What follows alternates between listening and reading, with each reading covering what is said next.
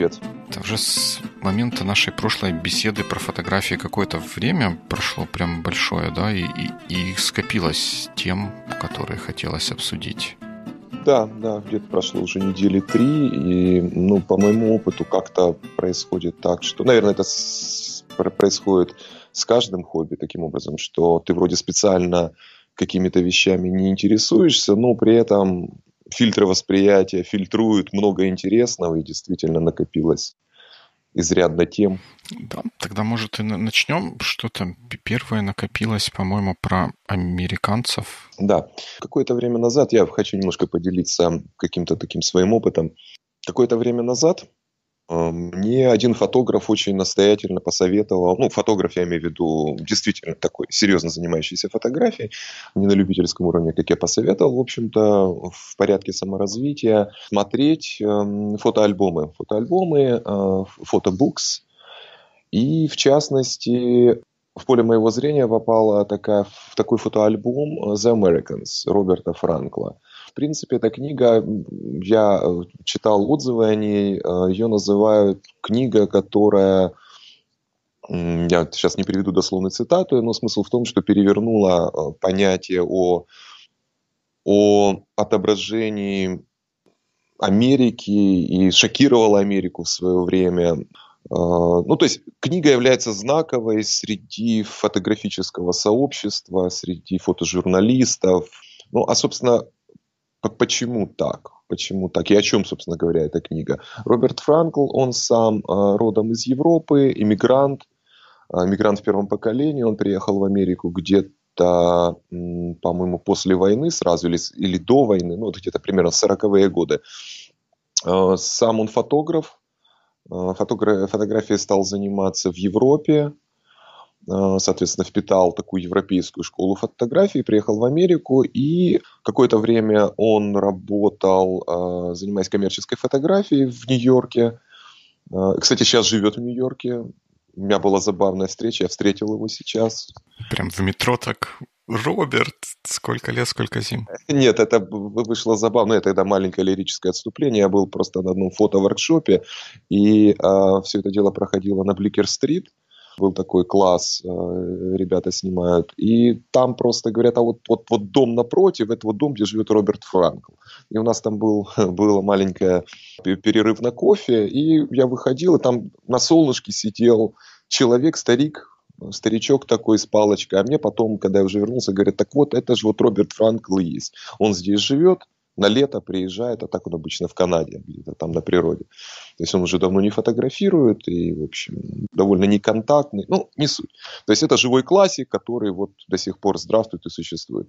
Так вот, The Americans. То есть он приехал, а, пожил в Нью-Йорке, позанимался коммерческой фотографией, и ему удалось получить грант, насколько я помню, от Guggenheim Museum – на создание серии э, фотографий, посвященных современной американской жизни.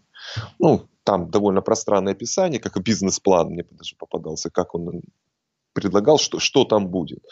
Вот. Ну и потом, в, в, в конечном итоге, он обещался найти э, издателя. Издатель такой был его знакомый в Европе, который бы собирался издать эту книгу.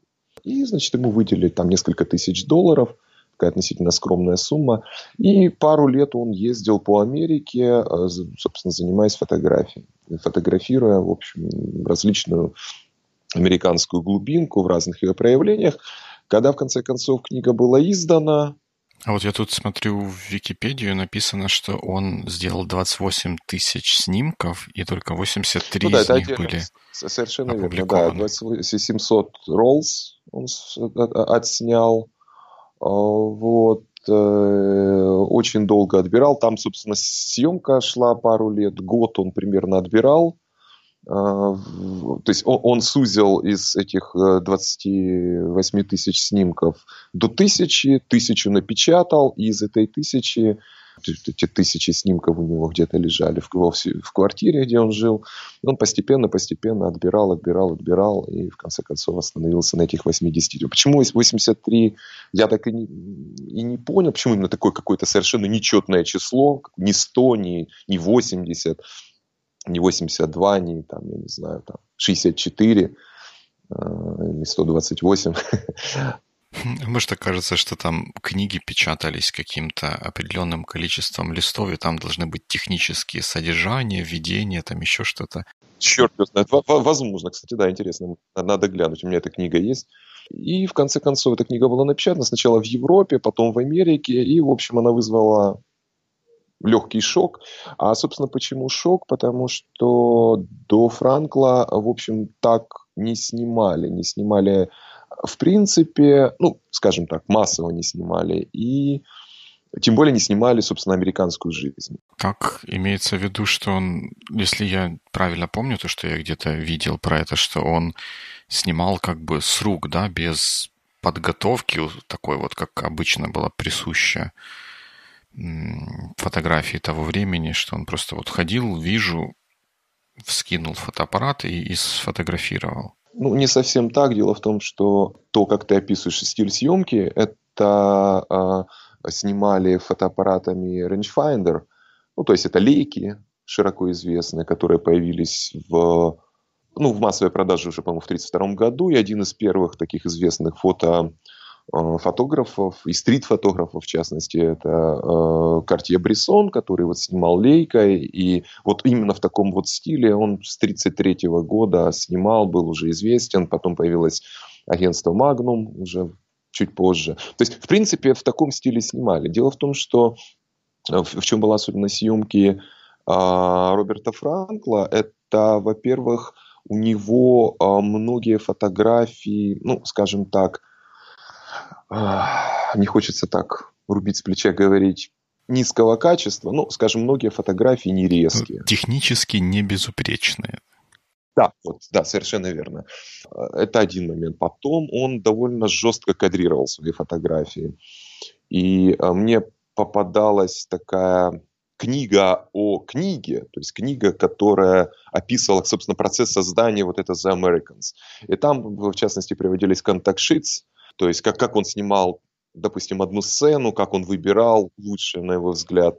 Э, там довольно интересно. Вот, вот первый момент. То есть были технически несовершенны как бы. Тот же Картье Брессон снимал достаточно аккуратно, достаточно резко и как-то выверенным, или даже, может быть, где-то математически. Такая вот его особенность была. Второй момент, собственно, он, Роберт Франкл, снимал какие-то вещи, которые ну, скажем, не были на передовицах американской прессы того времени, скажем, у него а, есть какие-то вещи, которые, скажем, делают отсылку к дискриминации, какой-то несправедливости общества или, скажем, к, к тяжелым условиям жизни а, американской глубинки. Это тоже, тоже тема как-то, я так понимаю, не очень педалировалась в то время. И это вот как-то... А, и, и плюс к тому же это снял человек, который, в общем, недавно эмигрировал, пришлый, кто он такой. Ну, то есть, соответственно, это вызвало массу вопросов. А с течением времени, с течением времени uh, The Americans uh, приобрела популярность, и, в общем, эта книга стала известна, вошла, так сказать, в золотой фонд фотографии. Ну вот, вот как как бы краткая история. Э, даже более, то вот интересно, я читал, что были настолько серьезные нападки на Франкла, что он в конце концов бросил заниматься фотографией на очень долгий период, примерно до 70-х годов, и ушел в, документа... в документальное кино. Он снимал довольно интересное документальное кино, такое тоже достаточно по-своему провокативно. Например, он он снял документальный фильм о приезде группы Rolling Stones в Америку и видимо, а, он обладал какими-то очень серьезными soft skills и вообще как-то. То есть он, он общался с музыкантами очень близко, снимал очень много э, видео за, за, за сценой, туда попали какие-то шокирующие вещи. В общем, в конце концов, когда фильм был смонтирован, когда посмотрели музыканты, они сказали, фильм шикарный, но мы не дадим, э, и они не дали разрешения на его прокат вообще даже не только в США. Э, мотивировка была очень простой, что нас тогда просто не пустят в Америку. Вот. Этот фильм показывался там считанные разы э, на каких-то фестивалях там уже 80-е годы. Ну, в интернете, в принципе, его где-то можно найти. Но, тем не менее, то есть, как бы, вот он, Франкл, он такой вот отметился и в этой области. Ну, вот такой вот The Americans, да, вот такой вот альбом. Мой опыт общения с альбомом довольно интересный. То есть изначально, когда я его взял в руки, я посмотрел, с точки зрения своего какого-то современного вижена, э, мне он не показался сильно интересным. То есть, да, из 83 фотографий, там, допустим, десяток действительно как-то выглядящие очень здорово, интересно, какие-то интересные такие моменты, но как-то вот он мне не показался таким вот прям знаковым. А потом, с течением времени, я начал читать, кто такой Роберт Франк, чем он занимался, а, история возникновения альбома. Потом, интересно, я посмотрел пару видео, например, а, ну, постепенно стал понимать, что я просто многого не вижу. А, например, оказывается, в альбоме есть некая структура. Там, допустим, выделяют четыре части, каждая часть, которая начинается с фотографии, содержащей в себе достаточно крупный американский флаг. Действительно есть такое. Я уже ретроспективно стал смотреть. Потом есть некоторые темы, которые проходят по этому альбому, э, как, как, говорят, как говорили раньше, красной нитью. Например, такая тема автомобиля. Ну, это, в общем, присуще Америке. Э, автомобиль как символ с какой-то свободы, какой-то состоятельности, но при этом параллельно проходит тема смерти, и целый ряд фотографий содержит в себе снимки с кладбища. И кое-где эта тема пересекается. Например, есть одна фотография, где э, запечатлен, э, запечатлена дорога, и возле дороги, как часто бывает на постсоветском пространстве, тоже стоят несколько крестов, то есть похоронены жертвы автомобильной аварии. Или там, например, фото с э, кладбища, и люди, приехавшие на кладбище, стоят возле автомобилей.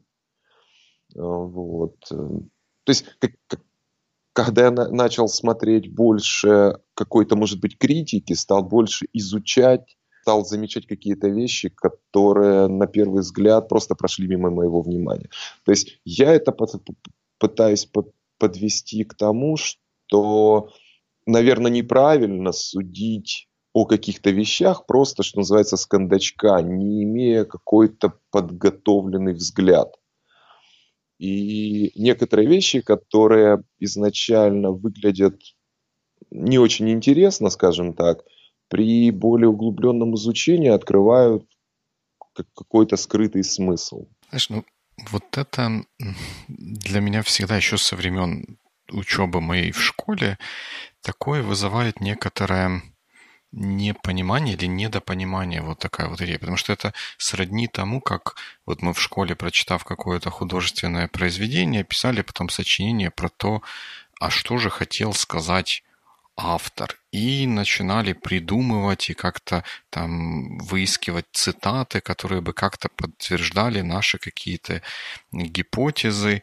При этом насколько это правильно, насколько это действительно то, что вот хотел сказать автор. Может, он вообще ничего не хотел сказать. Может быть, его зацепило то, что он увидел, или та история, которую он где-то узнал, или просто где-то себе придумал. Он написал произведение просто для того, чтобы, ну, вот, чтобы оно было. Вот оно ему чем, чем-то нравится. А мы потом сидим и за школьной партой выискиваем какие-то скрытые смысл. И тут, вот говоря про этот альбом и вот эти после мысли какие-то, вдвойне интересно, ведь э, автор его жив. Ну да, он, наверное, не, не очень контактный, не любит взаимодействовать с внешним миром, но он же все-таки как-то разговаривает, и за это все время можно было бы у него узнать, а действительно ли он задумывал это так, что там вот эти вот четыре части, которые условно поделены фотографиями с крупным планом американского флага? Или это просто такая случайность, это у него получилось по наитию, а потом скрупулезные потомки из этого выкопали что-то, чего на самом деле там не было? Вот мне всегда вот в таком постфактумном критическом анализе вот этот момент смущает. Может быть, там этого и не было, того, что критики накопали, и более подготовленный взгляд – это всего лишь наша воображение, которое не, не остановить, да. Ну, э, ты знаешь, мне кажется, все-таки а, изначальный замысел был. Почему? Потому что ну, во-первых, я уже упоминал некий фильм, то есть, в принципе, ну, который был создан позже по поводу Rolling Stones. То есть, как бы, видимо, в его творчестве. И почему я говорю видимо, потому что я что-то почитал, не, не сильно не углублялся, но это на самом деле интересный вопрос. Видимо, в его творчестве какая-то вот такая тема, есть тяга к, к отображению какой-то изнанки действительности, такая вот угу. персональная тяга. Это с одной стороны. С, с другой стороны, э, например, вот когда он путешествовал по Америке, у него были интересные такие случаи, я читал, что Например, он сталкивался с какой-то изнанкой, что называется, на собственной шкуре. Там, например, значит, его э, в одном из южных штатов остановила полиция, ну, не остановила, а арестовала на, там, на сутки или на двое. Потом он описал самый страшный момент в своем путешествии, что, а, собственно, почему остановили? Он, э, значит, выглядел чужаком для той местности. То есть он, причем он, что интересно, он сам имеет еврейские корни, бедно выглядящий, с фототехникой, а это, надо сказать, 40 какие-то годы, это уже там аккартизм. Шпион. Вот. Да, да, да, да, да. Вот, вот как бы его арестовали, вот просто, значит, его арестовали и э, продержали, что ты здесь делаешь и всякое такое. Ну, потом отпустили. И потом он еще описывал еще в одном штате, мы просто тоже, видимо, остановили, шериф сказал, что в течение суток, чтобы тебя в нашей местности не было. Почему? А вот я так понял, без особых объяснений причин. То есть какие-то, с какими-то вещами вот он сталкивался, и фактически, видимо, это тоже, в общем, э, ну, как бы проходило как бы в момент создания, э, в момент фото, создания альбомов, в момент съемки этих 28 тысяч кадров, э, вот такая тема была, ну, как бы проходила сквозь него. Поэтому и, кстати, в, в твоем замечании мне царапнуло слово за, в школьные годы или за партой, вот ты сказал. Тут же дело еще в том, что очень часто наше восприятие зависит от уровня нашего, нашей зрелости, скажем так. И понятное дело, что за школьной, когда мы сидим за школьной партой, какие-то вещи нам просто в силу отсутствия жизненного опыта, какого-то кругозора просто недоступны. Поэтому, когда мы там, я не знаю, начинаем э, углубленно погружаться в какие-то серьезные вещи, там, допустим, война и мир, то, а при этом мы там тут идет какой-то футбольный матч, и мы всеми мыслями там, чемпионат какой-нибудь, то как бы немножко не тот уровень интересов. А с течением времени мы становимся более подготовлены и уже можем судить более зрело о, о каких-то вещах. И то, что раньше нам казалось неинтересным, не заслуживающим внимания, угу. с течением времени, наоборот, становится заслуживающим внимания. И наоборот, то, что интересовало раньше, не, не интересует сейчас. Поэтому... Ну, я, я с этим в целом согласен. Я сам и внутри себя такое же замечаю. Э, скорее, вот мой скепсис здесь был по поводу того, насколько мы снаружи, независимо от нашего уровня подготовки, от нашей зрелости или еще чего-то, насколько мы можем и насколько оправданно и осмысленно пытаться разобраться в том, что же хотел сказать автор. Ведь по большому счету максимум, что мы можем сделать, это рассказать о том, что мы прочитали в том, что дал нам автор – мы не можем залезть ему в голову и понять, какие мысли у него были, а может у него вообще просто никаких мыслей не было. И да, да может быть и, а, автор потом по прошествии времени уже не сможет рассказать, почему именно он написал или создал то или иное произведение, потому что на это наложится печать там, общественного интереса к, к нему, к его личности, к его творчеству и так далее. Вот это, мне кажется, вот, вот именно вот этот момент залезания в голову автора и вкладывания ему в голову каких-то мыслей кажется каким-то таким вот не, нечестным, что ли. Ну, и, точнее, это же нечестным, а может быть искусственным. Да, да, да, да, да, вот это более правильное слово. Ну, мне кажется, что, что это вполне оправдано. Почему? Потому что, э, скажем, есть мне кажется, вещи, которые автор произведения, любого произведения, художественного, литературного, он, э, в общем-то, живет в определенных условиях. И даже если происходит такая ситуация, как описываешь ты, что вот он по наитию, вот как-то его что-то волновало, он написал, а мы там спустя 50 лет начинаем как-то рассудочно пытаться понять, что же это было, что вложил в автор в эти произведения, все равно в любом случае, мне кажется, стоит интересоваться тем контекстом, в котором, собственно, создавалось это произведение. Что значит контекст? Время общество, в котором он жил.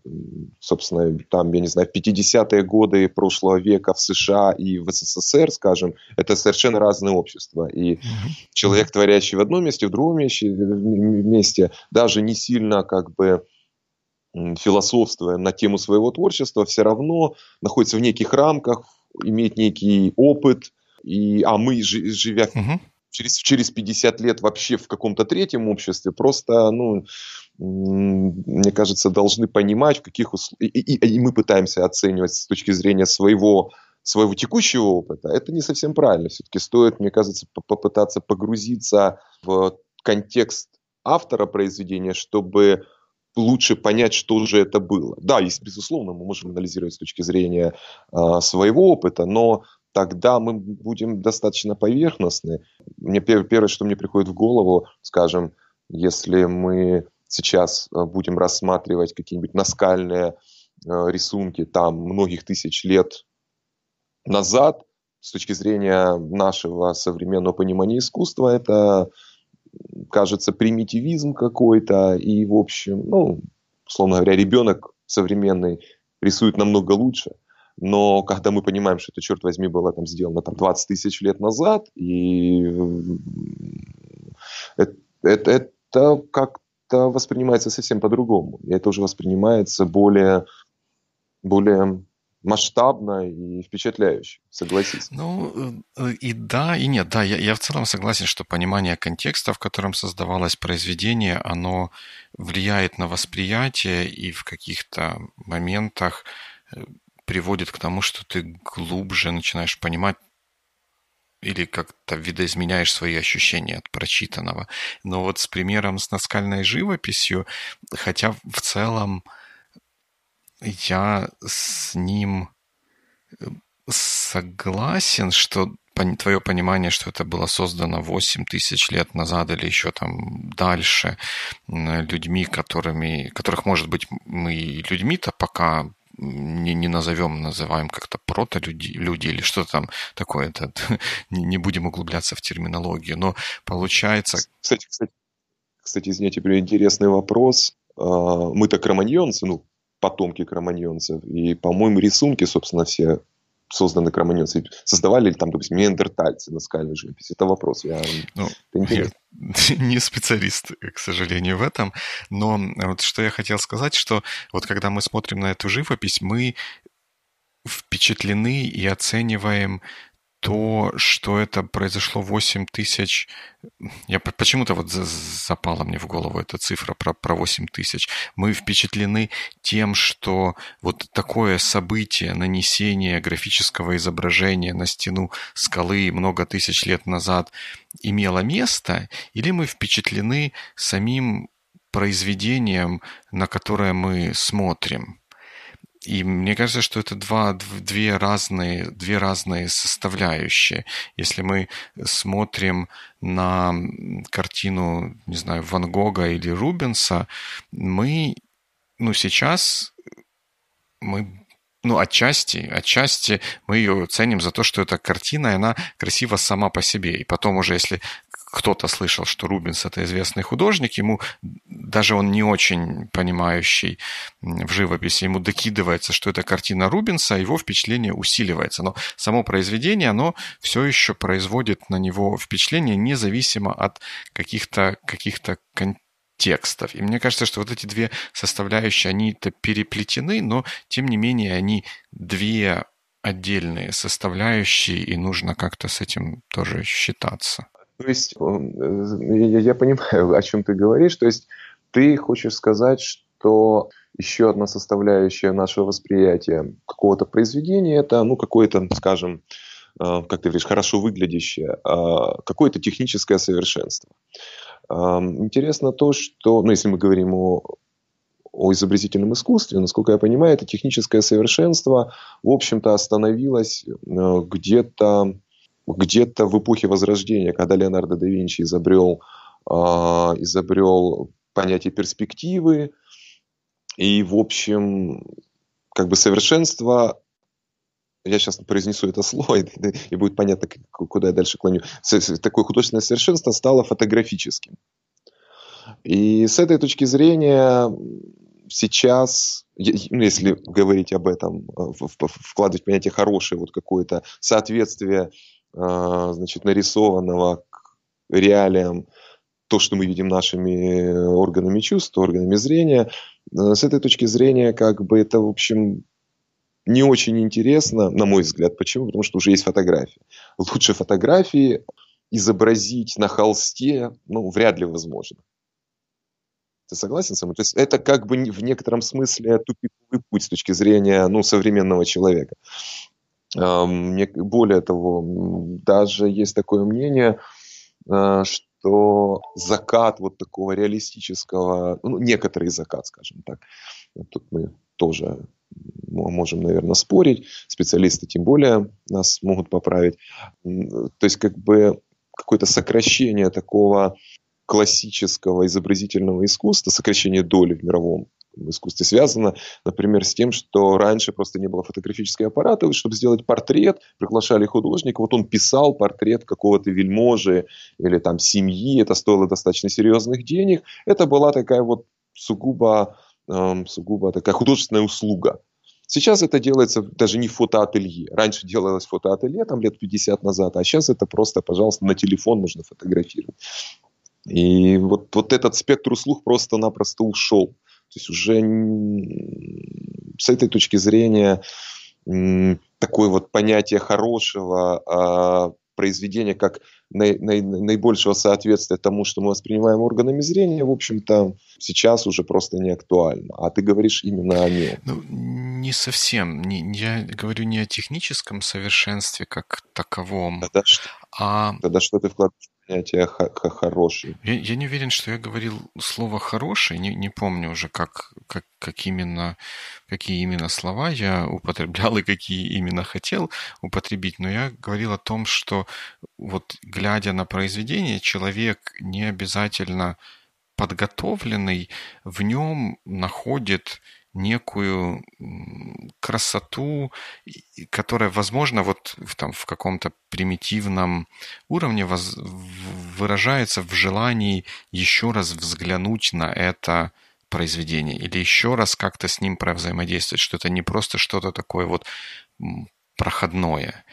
И глядя на картины каких-то мастеров, какими бы они ни были мастерами, вот это чувство у человека возникает. А потом на это чувство может наложиться то, что это там, осознание того, что эта картина стоит 40 миллиардов, нет, 40 миллиардов, наверное, не может стоить, 40 миллионов долларов или еще что-то такое.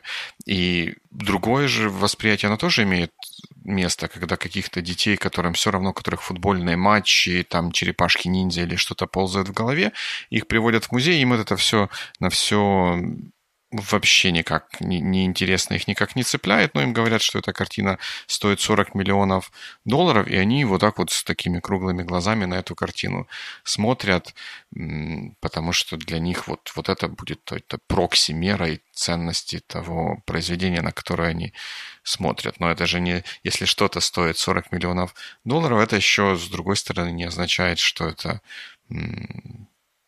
какое-то ценное произведение искусства. Вот я про это больше. Ну, 40 миллионов – это, в общем-то, контекст. А, это некая дополнительная информация, которая, в общем, сопутствует произведению. Само же произведение – это то, что мы просто видим. А, и мы видим, исходя из какого-то нашего предыдущего опыта. Опыт у всех разный. То есть э, я так услышал, что ты говоришь о неком, неком безусловном качестве произведения, которое является его как бы мерилом безотносительно контекста, без учета контекста. Тогда это, это безусловно качество произведения, оно, оно не существует в вакууме, что я хочу сказать. Оно от, безусловно по относительно, относительно кого? Некого среднестатистического зрителя, но опять же ну, не существует такого среднестатистического э, зрителя в вакууме. Э, э, этот зритель, во-первых, имеет некий возраст, какую-то национальность или, скажем, культурную принадлежность, профессию.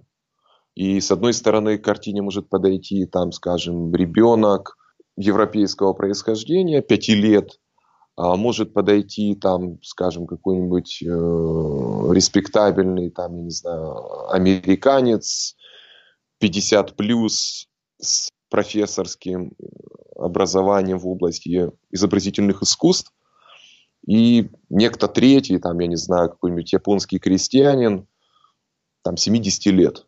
Кого мы возьмем как среднестатистического такого вот средний, э, как это, э, э, эталон, эталон зрителя, который будет воспринимать и относительно которого мы будем говорить, что вот это, это произведение, оно, скажем, там имеет 5 баллов или там 7 баллов по десятибальной шкале хорошести или там ценности. Как с этим? То есть выглядит так, что не существует какого-то абсолютного качества произведения без, с одной стороны, учета контекста, ну, контекст, допустим, мы отложим, и, соответственно, без наблюдателя. Это как, ну... как некоторые физические эксперименты, результат которых зависит от того, как как происходит угу. наблюдение. Ну да, я, я с этим согласен, что эти две вещи, как минимум две, наверное, их даже больше, они существуют совместно и переплетены, но в то же время я за то, чтобы э, говорить о, о них как о двух вещах, которые само ну, не, они не самодостаточны, потому что они переплетены, но как, которая каждая в своем праве, как, как таковые. Вот даже если вернуться к фотографии, мы все можем вспомнить фотографию, которой, с которой там у Фейсбука недавно были проблемы, да, про, ну не у Фейсбука, а у других людей, эм, которые вы, вылились потом в какие-то трения с Фейсбуком, фотография с вьетнамской войны, с обнаженной ага, да. девоч, девочкой, которая там во время расстрела деревни какой-то там что-то что-то происходили и происходили события, и эти события были задокументированы этой фотографией. Я э, так из головы уже не помню саму эту фотографию, но с точки зрения такого абстрактно-художественного значения ценности сама эта фотография как фотография, она по-моему, не, не, не, не бог весть какая, не, не фонтан. Вся ценность ее в том, что она документ, который может быть приложен к какому-то текстуальному описанию тех событий, которые тогда происходили. И вот это текстовое описание событий и фотография вместе, они производят такой эффект, который больше, чем эффект отдельно взятой фотографии и отдельно взятого текстового описания того времени и места, в, которой, в котором эта фотография была сделана. И вот, вот это для меня такой вот пример неразрывности одного и, и, и другого. То есть здесь вот ценность этого, но это не назовешь произведением, да, это не, не искусство, это больше документальная такая история, но она вот для меня иллюстрирует вот эту концепцию, что одно не может, да, очень часто одно не может существовать без другого, и в некоторых случаях может оказаться так, на мой взгляд, что ценность вот этого комплекса в значительной мере обусловлена не самим художественным произведением, а тем контекстом, который вокруг этого художественного произведения возник или накопился, или был задокументирован. Ну, это, собственно говоря, а, то, а, что ты говоришь, ценность этого комплекса в значительной степени обусловлена контекстом. Но это то, что сейчас, насколько я понимаю, происходит с современным искусством. Contemporary art когда, если рассматривать нечто, какое-то произведение просто как произведение, оно ну, не впечатляет, скажем так. Но если э, знать, э, в каком контексте э, это произведение возникло, то оценивается оно совсем по-другому. И вот я вот буквально несколько дней назад я выкладывал там в Фейсбуке видео некое, как раз была лекция о современном искусстве. Очень интересно, значит, э, показывалось не, некоторые такие знаковые произведения, которые с точки зрения тех, технической выглядят совершенно как-то примитивно, но при этом, э, если знаешь, когда они возникли, в какой среде, в каком контексте, это все смотрится совсем по-другому. Да, есть такое. Такое есть. И даже более того, выглядит так, что так как техническое совершенство в изобразительном искусстве было достигнуто несколько сотен лет назад, и там, в общем-то, двигаться дальше уже было некуда, то то современное искусство, которое возникло сейчас, и те формы, которые оно приняло, это, в общем, некий закономерный, ну, не итог, а этап в, в поиске вот того постсовершенного, постсовершенного этапа, как, тем более э, в, параллельно с развитием фотографий. То есть выглядит так, что роль контекста становится все сильнее и сильнее. Ну да. Слушай, а если вернуться к вот этому альбому американцы, вот я нередко, когда смотрю на какие-то вот такие вот фотографические штуки, вот если говорить именно про фотографию, ну, стараюсь это как-то примерить на себя. А вот в какой ситуации я мог бы использовать тот или иной прием, а вот что меня здесь цепляет, что, что не цепляет, глядя на ту или иную фотографию или на определенный какой-то стиль, учитывая, что я еще не успел даже пусть на YouTube посмотреть этот альбом, а что в, в нем, ты увидел в нем что-то такое, что поменяло или осталось с тобой после того, как ты его смотрел, тем более, что ты его живьем-то листал? Я не совсем понял вопрос, прости. То есть э, ты, ты, наверное, хочешь спросить, э, какое, э, ну, условно говоря, послевкусие ну, осталось у меня Ну, наверное, после да. Вот...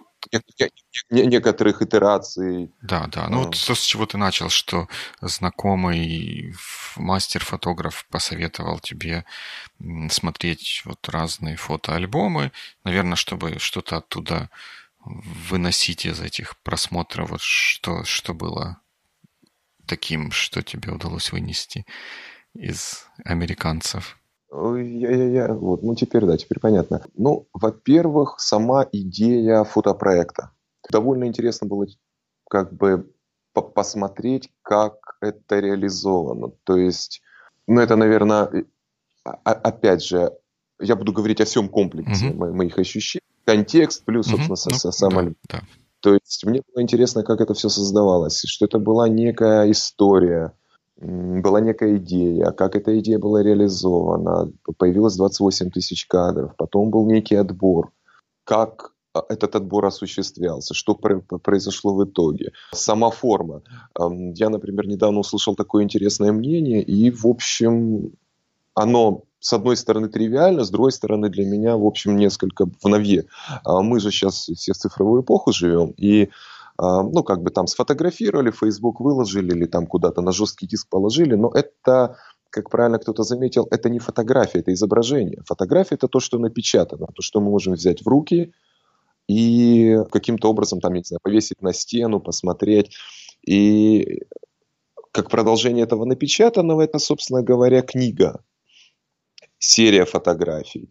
А, есть даже такое мнение, что сейчас какие-то вот фотопроекты, серии фотографий, объединенных каким-то замыслом, это вот некое такое вот дальнейшее развитие фотографии как таковой. Почему? Потому что один из как бы аргументов в эту пользу, сейчас все снимают. Из этой массы всего, как элемент выделения, а, это вот какие-то проекты. То есть серия фотографий, более одной фотографии. А, вот, то есть вот так, такая вот проектная составляющая мне была интересна. А потом интересно было посмотреть а, на, а, на техническую составляющую. Действительно, вот эти несовершенные снимки, они заставили меня немножко порыться, посмотреть, а что, что, что тогда снимали, как, как это выглядело. Я на самом деле эту, эту, эту работу еще не провел до конца, но кое-что я видел, да, я действительно увидел, что называется, совершенные снимки, альбомы, которые выглядят как э, фотографии для Life или для Look, вот такие вот достаточно mm-hmm. как бы качеств, такие вот математически выверенные, можно так сказать. То есть вот, вот видна эта разница опять же, сразу возникает вопрос, те математически выверенные снимки, а они вообще постановочные или нет? Возможно, постановочные. Здесь видно, что многие снимки далеко не постановочные. То есть это как бы были ближе к реальной, скажем так, жизни этот момент. Потом были некоторые моменты такие больше культурологические. Например, Там есть такой снимок, на котором изображен фронтально снятый а, автобус. Я, к сожалению, не помню, в каком месте это было снято. По-моему, все-таки какой-то тоже а Южный штат. И э, окна автобуса, и там в одном окне мы видим там белую женщину, в другом мы видим там афроамериканского мужчину, а, в третьем там еще кого-то видим. И, в общем, такая интересная аллюзия действительно на сегрегацию, хм. которая существовала тогда. Это в Википедии, это, похоже, это фотография вот на, на заголовке, как иллюстрация к этой э, книге.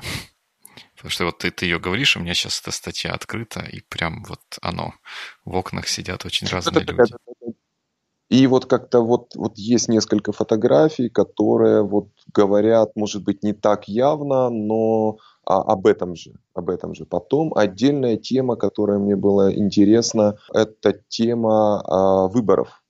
Там есть тоже, а, по-моему, в Чикаго, вот он фотографировал, а, там как раз проходили какие-то локальные выборы куда-то, и вот люди, которые участвуют в, в этой выборной гонке, и какие-то события, которые с этим связаны, тоже мне показалось очень интересно отображено. И, э, в общем, это меня как-то вот затронуло. Я тут же вспомнил э, Уоррена, кажется, всю королевскую рать. Ну, там события, по-моему, происходили в 30-е годы, чуть раньше, но как-то вот это вот все примерно о том же. Ну вот как-то так. И еще один вывод, который, даже не вывод, а такая заметка для, для меня. То есть мое первичное впечатление какой-то такой неинтересности альбома, в общем-то, я отметаю как ошибочное.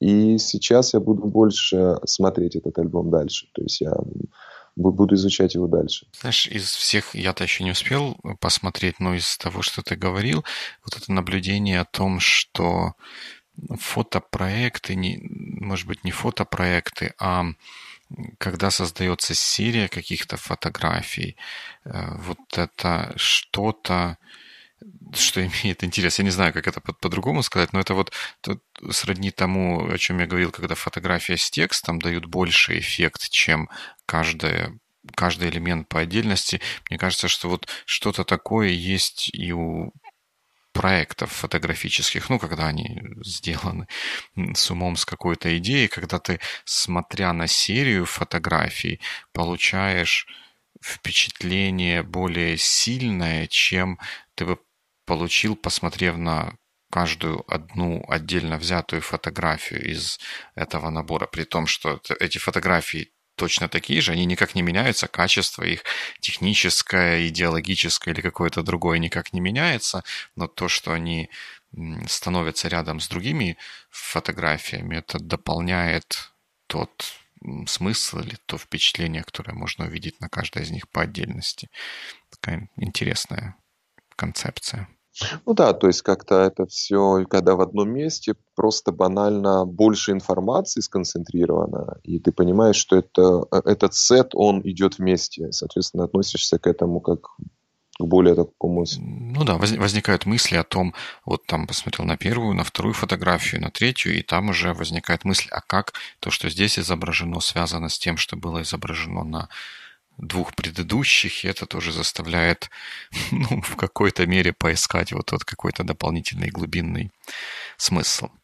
Так, ну, похоже, это все, на что у нас есть время сегодня. Не так много про фотографию да. получилось, но получилось. Во всяком случае, мы затронули те темы, которые нам были интересны в последнее время, и о которых мы думаем. Да, было интересно. Да, ну хорошо, что у нас темы еще остались, поэтому, наверное, произойдет еще следующий раз. Я так понимаю, что тебе уже нужно бежать. Да. Ну, тогда что? Рад был поговорить? Да, взаимно было интересно. До новых встреч.